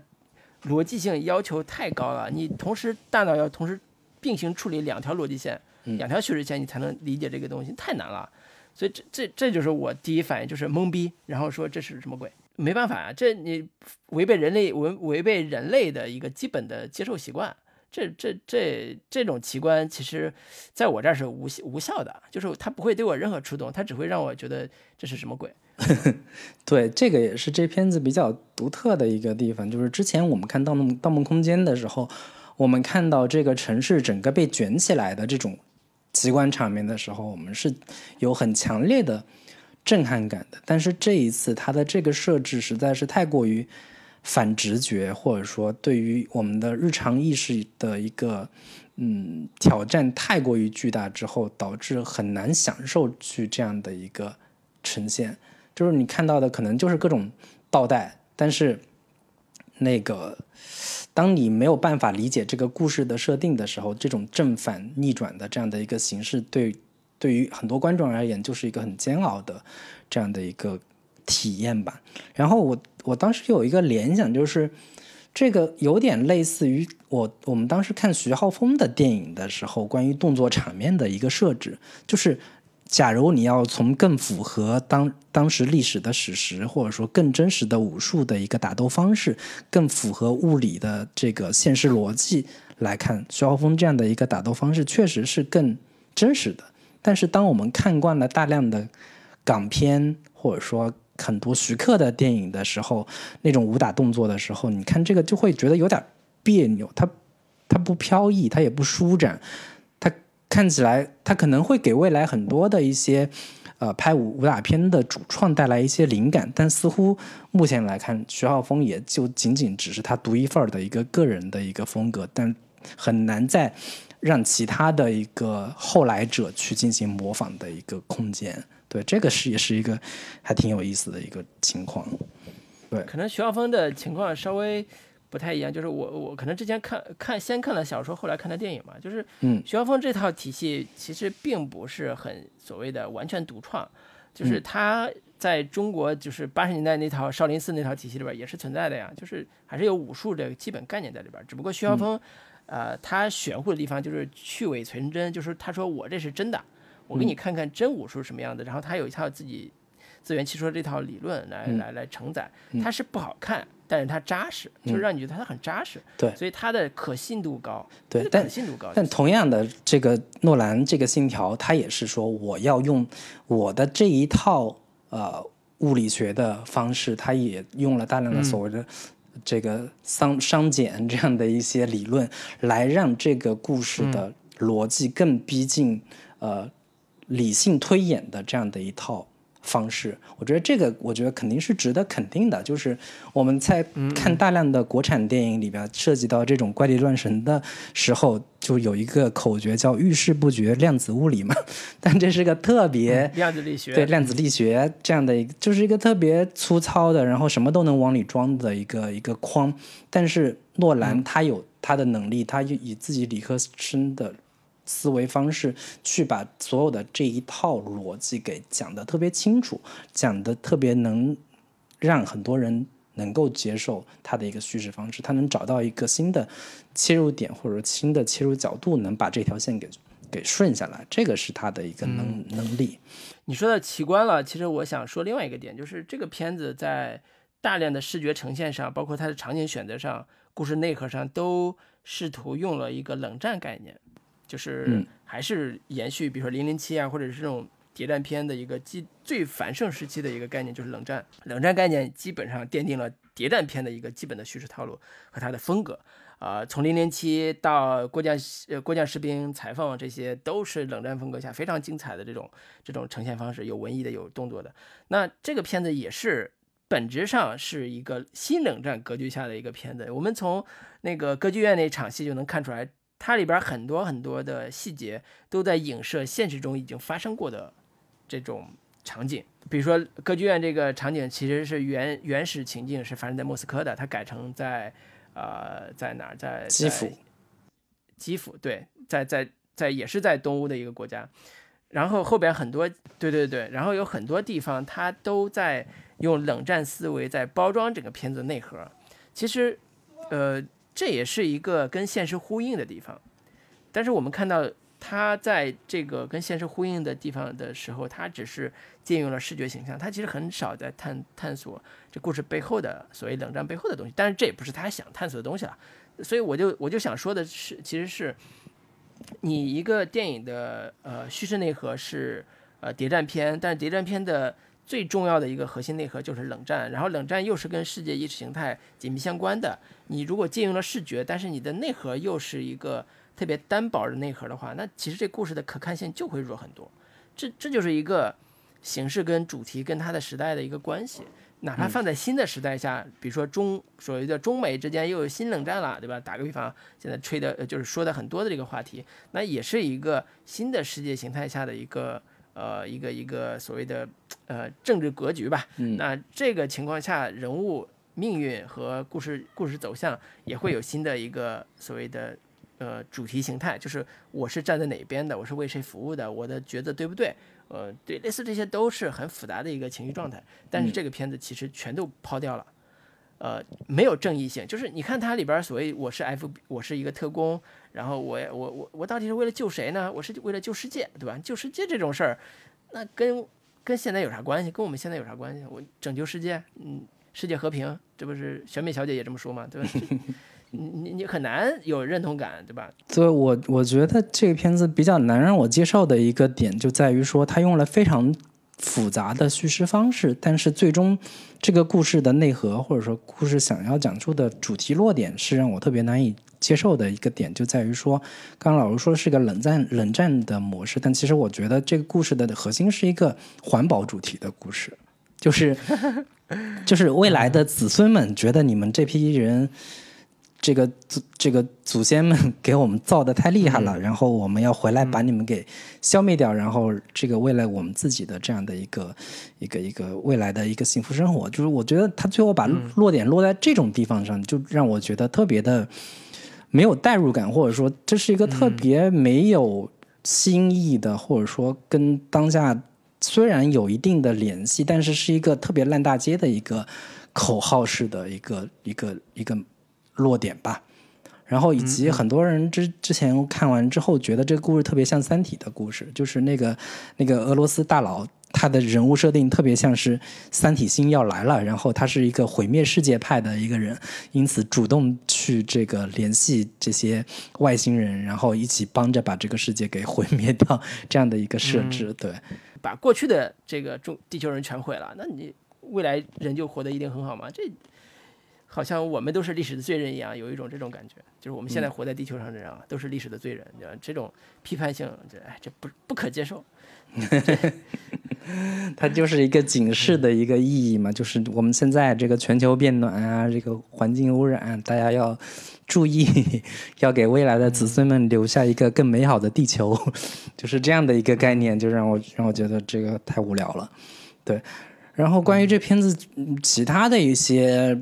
问题吧，比如说，我觉得可以聊一聊，就是很多人诟病的说，这片子音乐铺的太满了，全程都是电子音，咚咚咚，然后这个巨大的爆炸的音效、轰鸣的声音，会不会这个片子音乐铺的太满了，影响观众的一个？情绪吧，就是全程让你音乐铺的都是极其紧张的古典的，然后电子音咚咚咚的这样的一些声音，但是这个故事又那么的难以理解，会会让人觉得很疲惫。我不知道老卢对这个音乐有什么样的一个感受呢？我就我就觉得，如果不是这种音乐的话，电影院估计又能睡睡一大片。就是 已经是这种音乐了，都叫不醒沉睡的电影院的观众，包括你。那这个如果不是这种音乐，那估计电影院早都睡睡睡死过去了，一大片。就是这个音乐本身，这次不是汉斯季默了，就是上一部还是汉斯季默的，这部已经不是汉斯季默了。但是这部音乐的鼓点呀、节奏也好，其实都是为了强化逻辑的那个，就是里边有很多对白啊，说实话太无聊了，就为了解释剧情来的，有一段一段的，呃。但是如果没有特别好的动作场面的话，这故事有很难推进下去。所以中间出现的这个疲惫的段落都是靠音乐来铺的。我觉得这是商业片里边最常用的招数。嗯，我觉得没什么可指摘的。但是的确，我留不下任何的旋律感。就是《盗墓呃盗墓空间》也好，包括呃这个刚才说的那个上一部作品，它的旋律感还是非常强的。我们之上次聊那个敦刻尔克，敦刻尔克的时候，说汉斯季默在这里边用了螺旋上升式的旋律来制造这种呃时间的旋时间的螺旋感。那至少你还能听出来这个音乐的趣味性。那这个片子里边，我是没听出来有什么音乐的趣味性。我我我对这个片子的音乐也确实是觉得有点无感，就是全程都是同样的情绪音，同样的一个爆炸的一个效果，就是听起来特别的让人昏昏欲睡。就是这种感受让我直接想到之前看。变形金刚的时候的这样的一个感受，就是哐哐哐哐哐的一个一通的一个极其极其看听起来极其饱满的这个音效，但是其实会让人觉得极非常的沉闷的这样的一个感受。我觉得好多你那个时候状态应该是累了，反正也看不懂，哐哐哐也没啥意思，啥时候完？后边还有啥？就是很多时候有这种感觉，累了，心好累。反正已经看不懂了，后边咋办？对，我觉得最后可以跟大家简单聊一下，就是之前我看到有人也提到说，这个片子跟双李安的《双子杀手》有一些可以拿来对比的地方啊。就是我不知道老卢有有一个什么样的一个观感，就是我对我而言，可能这两个片子最大的可比性就是都是国内观众特别。热爱的，或者说特别情有独钟的两个导演，就是国内的群众基础、粉丝基础都特别的庞大。然后两位导演都是选择了一个极其老套的、看似很简单的一个故事，但是又各自在他们的一个导演生涯当中寻求。突破和改变的一部作品，一个是在技术上想要追求极致的一个视觉体验，一个是在叙事的结构上、叙事的方式上想要去追求更极致的一个方式。但是最终的效果，我现在还不太好说，因为像这个《双子双子杀手》这样的电影，你没有个十几部、二十部有同类型的对比，你很难看出来说它。它的得失优劣到底在哪儿？同样的，像《信条》这样的电影，你如果没有其他的同类型的叙事方式的电影来进行参照的话，你也很难给出一个特别呃公正的、客观的一个评价吧。但是，我不知道，如你你看这个片子的时候，你会有对于《双子杀手》的这样的一个联系跟对比？我直觉上觉得这俩片没有啥关系，但是你这一说吧，我觉得好像有一点关系，就是这里边都有类似人的分身。就是你不管是重生也好，还是这个时间逆转也好，好像哎，我我是我，我也不是我，然后我都同时存在，就是有一点这种这种感觉。但是我觉得这俩的方向是完全不一样的。我在看完《双子杀手》，我们录那一期的时候，我就很明确的表态，《双子杀手》拍的特别的差。然后呢，《双子杀手》的故事也特别特别差，就是它是一个俗套到俗套到无聊的一个故事。就是这就是我对双子杀手的评价，哪怕他技术再优秀，哪怕技术再呃所谓的一百二十帧，呃清晰度爆棚，然后三 D 什么之类的，我都不 care，确实是，我觉得那故事太糟糕了，然后叙事方式也没什么可可讲的，呃，可能就是技术探索对于李安导演来讲非常有意义，所以他要这做这个片子，做一个商业片这样这样一个结果，但是呃信条这个片子，我不觉得它故事很糟糕。理解吗？就是很多烂，就是之前说烂片，你看完之后你想骂街，你是什么破破玩意儿？但是你看完《信条》之后，你不会骂街，说这什么破故事，你只会说，哎呀，我没看懂。但是里边有些故事，有些点还不挺不错的，你不觉得它是个烂故事？这是我我的我对这个这个片子第一反应啊，就是如果对比的话，一个烂故事，一个一个是呃很复杂的故事，但是我看不懂，但是我觉得里边有一些点还挺有意思的，这这这就是两者的区别，就是你对它的。感受和基本评价就已经出现了非常大的这个这个偏差或者非常大的区别了，呃，所以我觉得如果对比的话，那从各个维度对比的话，只有一种维度可能是现在讨论起来比较有代表性的，就是它是不是代表未来技术的一个方向？就像你说的，它是不是一种视听语言的新的方向？从这个维度上是可以探索一下、比较一下，谁有可能是未来的技术技术上的一个方向？那。如果真要比的话，那我觉得有一种可能性就是，四 K 六十帧不一定是一百二十帧啊，四 K 六十帧有可能是未来电影的一种方向，有可能比现在诺兰这个二 D 的 IMAX 的，然后以一个所谓的复杂的时间叙事的这种时间前行叙事的这种科幻设定来讲故事，我觉得相比较而言，那个技术标准可能是更呃大众一些，更而且是对的确在有些特殊场景上它更有用一些，比如说在动作场景上和一些高帧率需要的，比如说踢球啊、足球或者球类运动，类似这种啊，就是它的确会提供一个非常细腻的、逼真的一个视觉体验。那这是从纯技术层面上探讨这个对比而言，这是我自己的理解了。那老林呢？对我，我觉得我刚才除提到说《双子杀手》跟《信条》的相类似的地方之外，我觉得可能从另一个维度可以做一个对比，就是说，呃，李安去做这个一百二十帧，然后四 K 三 D 这样的一个探索跟追求。对于李安而言，是一个一百八十度的大转向。就是李安从来就不是一个以技术见长的一个导演，他是以人文关怀，他是以叙事的细腻程度，他是以人物的塑造的这种饱满丰富，以以这个层面来见长的一个导演。所以对他而言，是一个极其巨大的一个挑战跟探索。但是对于诺兰而言，呃，他这部《信条》其实是一个在他原先的基础上的一个放大，或者说在他原先基础上的更极致的一个追求。说白了，诺诺兰还是在他原先的这一条道上，他走得更远了而已。但是对于李阳而言，他是一个更。需要更大的勇气，或者说需要更大的一个冒险精神，他才能去做这样的一个尝试，他才能去做这种可能在之前的电影史上都没有人去做过的这样的一个事情。可能从这个意义上来说，我会对于呃李安的这一套追求跟探索会有更大的一个保持一种嗯崇敬，或者说保持某种敬畏的心理在。对，这个是我。可能对比这两部片子的一个视角跟维度吧。这两部反正都有可能成为，就是尤其《信条》现在的票房表现都有可能是他们两位导演的票房的滑铁卢。现在看来已经是不能说板上钉钉吧，至少是呃可以稍稍的预见性的感受到这一点。是，所以呃，李安导演在拍完《双子杀手》之后，也看起来并不是很快就有新作，好像之前有几部。什么拳击手那几部作品都一直传了好多年，一直都没出来，所以也希望说这个，就像你说的，就是，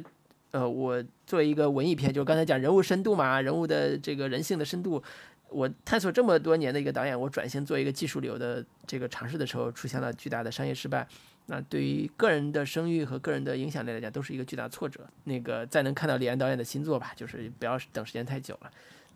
这不要太影响大师的心情，这这是我安慰他的话，就不要太影响大师你的心情了，还是赶紧给我们拍好看的作品吧。那这个老卢，你还有对于这个诺兰的其他的一些观点跟看法吗？你对于他的滔滔不绝的惊讶之情？说实话，我我经常会呃看完一部电影之后会回想起来，这部电影给我带来的震最震撼、最惊讶的体验是什么？诺兰的《盗梦空间》《星际穿越》都有非常多的名场面。比如说旋转走廊啊什么的，呃呃，还类似这些吧。就是如果你在看完《信条》之后，你也有印象非常深刻的名场面的话，那我觉得就值了呀，对吧？你你你你看不懂是归看不懂的事儿，对吧？但是你如果有非常喜欢的场面，那我觉得也值了。对，这是我对于这部电影的一个那个感受。对，所以我对这部电影要求期待之前是非常高。看完电影之后，我的期待没有那么高，或者我的满足感没有那么强，但是我也是觉得。那这是我自己这个数物理不好嘛，对吧？我自己没学好嘛，我我我我试着去感受它就好了，对吧？我也不想试着理解它，我就感受它就好了。对，所以这是我自己对于诺兰作为诺兰的一个粉丝吧，或者作为诺兰一个爱好爱好他的一个影迷的一个感受。对，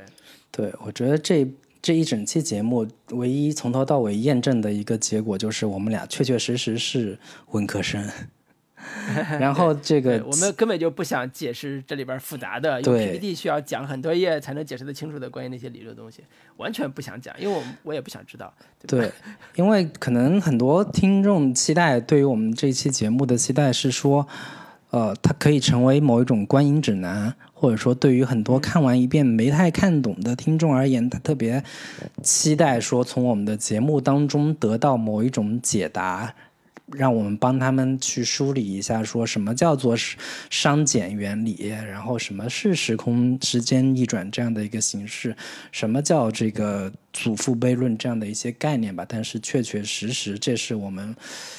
知识的盲区，然后也也是我们无能为力的这样的一个事情。所以，这个如果你想看懂这些文本上的内容，或者说时间线上的梳理的话，我建议。大家自己去网上、豆瓣上搜帖子，或者说去 B 站上找一些视频 来观看。对我觉得这些东西在我们这期节目里面可能并没有能够给你得到解答。对，而且我想了一下，通过语音就是咱俩聊天这种方式来解答这些非常高深的所谓的量子物理学的东西，或者是电影里边体现出来那些非常复杂的那个故事线，说不明白。很简单的就是说不明白，所以没有必要的。音频里边、节目里边说自己去看视频的解读就好了，所以这是我们媒介不同带来的不一样的体验和这个感受。对，所以我们来发挥一下我们音频媒介最擅长的部分，就是呃，开开心心的聊一期这个，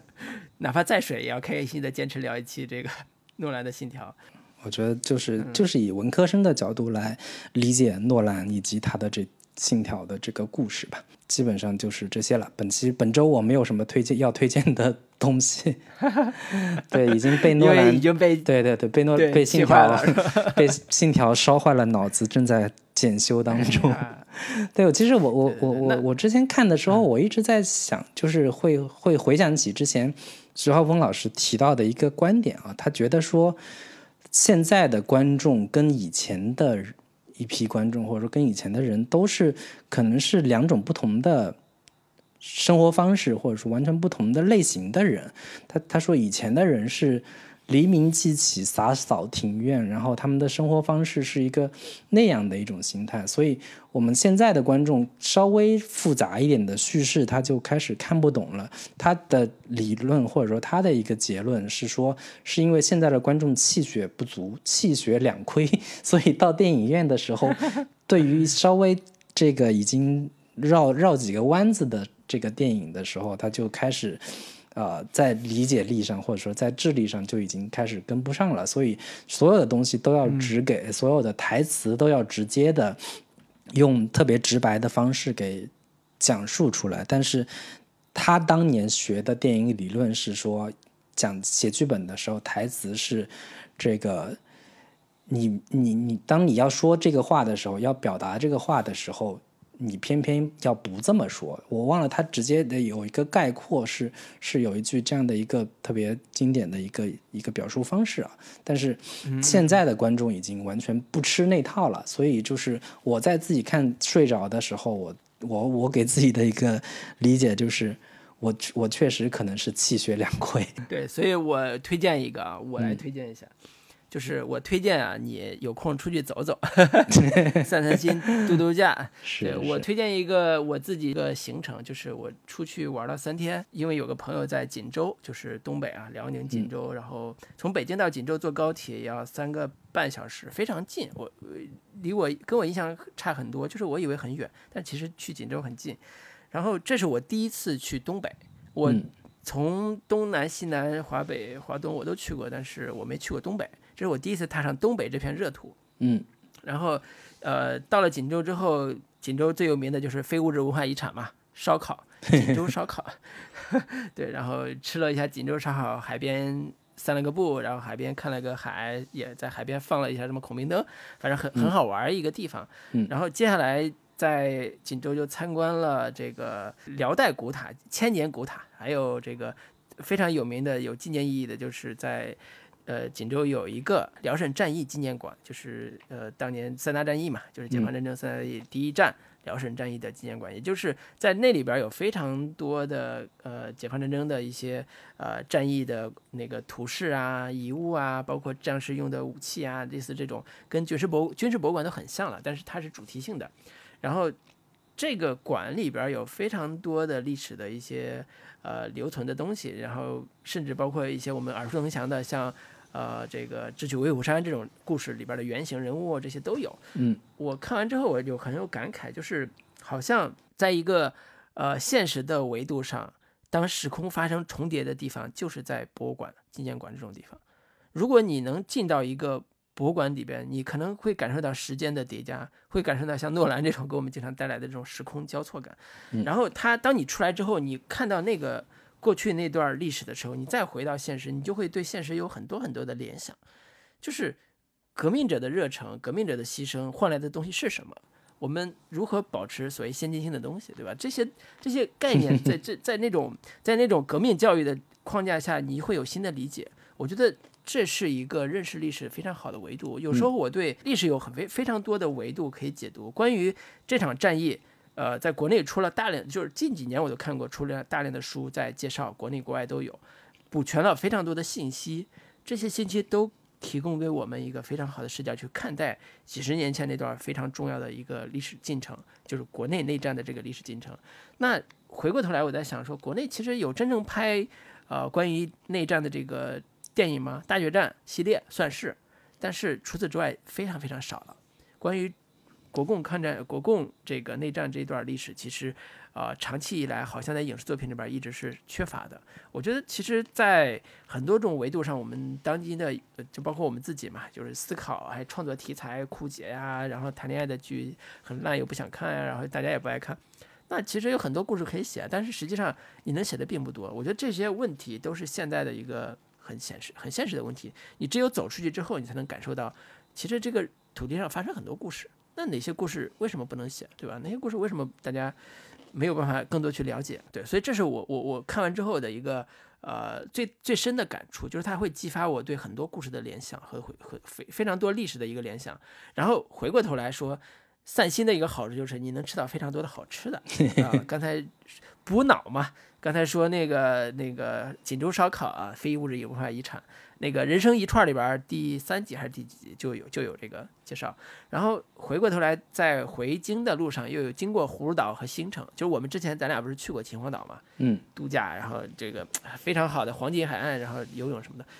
在葫芦岛那一片和新城那一片也是非常非常好的度假的地方，然后里边的海鲜。之美味，可能我觉得不亚于你们浙江沿海，真的非常好吃。嗯，所以我觉得你看这个秋高气爽，我们看了烧脑的片子，气血不足，对吧？然后读万卷书，行万里路，也应该在趁现在时间刚好，大家工作啊，对吧？今年经济形势不好，工作也不是很忙，对吧？有空的话出去散散心，啊，感受一下这个历史人文景观，然后增加一下自己的阅历和见识。我觉得。这是我想推荐的，就是可能我们经常在弹丸北京的弹丸之地待时间太长了，然后缺乏了这样一个想出去走走的心愿，嗯，尤其是国外有出不去，所以如果能行走的话，可以多行走一下。我推荐一下啊，就是好，可能好多人都已经去过了，甚至尤其我们东北地区的朋友，可能早都滚瓜烂熟了。我这为一个外来人，对吧？感受到了东北人民的热情，真的，酒风比我想象中好太多。我这种不能喝酒的人，在那儿竟然没有被逼着灌酒，是竖大拇指，是太好了，真的。对，感谢东北人民。来自辽宁旅游局带来的这个旅游信息。行，我觉得听从老卢的介绍吧，大家如果有时间、有精力、有有财力，可以多出去走走。现在这个经历过这一段疫情的期间，大家都是在家里憋出个。就是淡出个鸟来，还可以到处可以走一走，看一看吧。对，行。对，那这个本期节目我们就跟大家聊到这里了。好，嗯，跟大家说再见吧，拜拜，拜拜。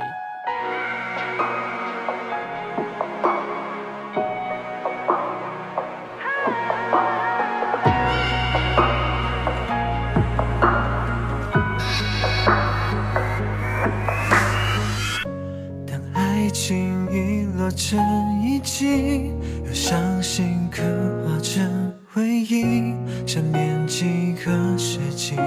才是刻骨铭心。若能回到冰河时期，多想把你抱进处理。你的笑多疗愈，让人深夜苏醒。失去你的风景，像座废墟，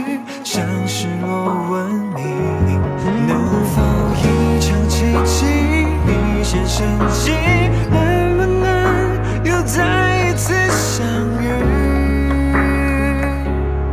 想见你。只想见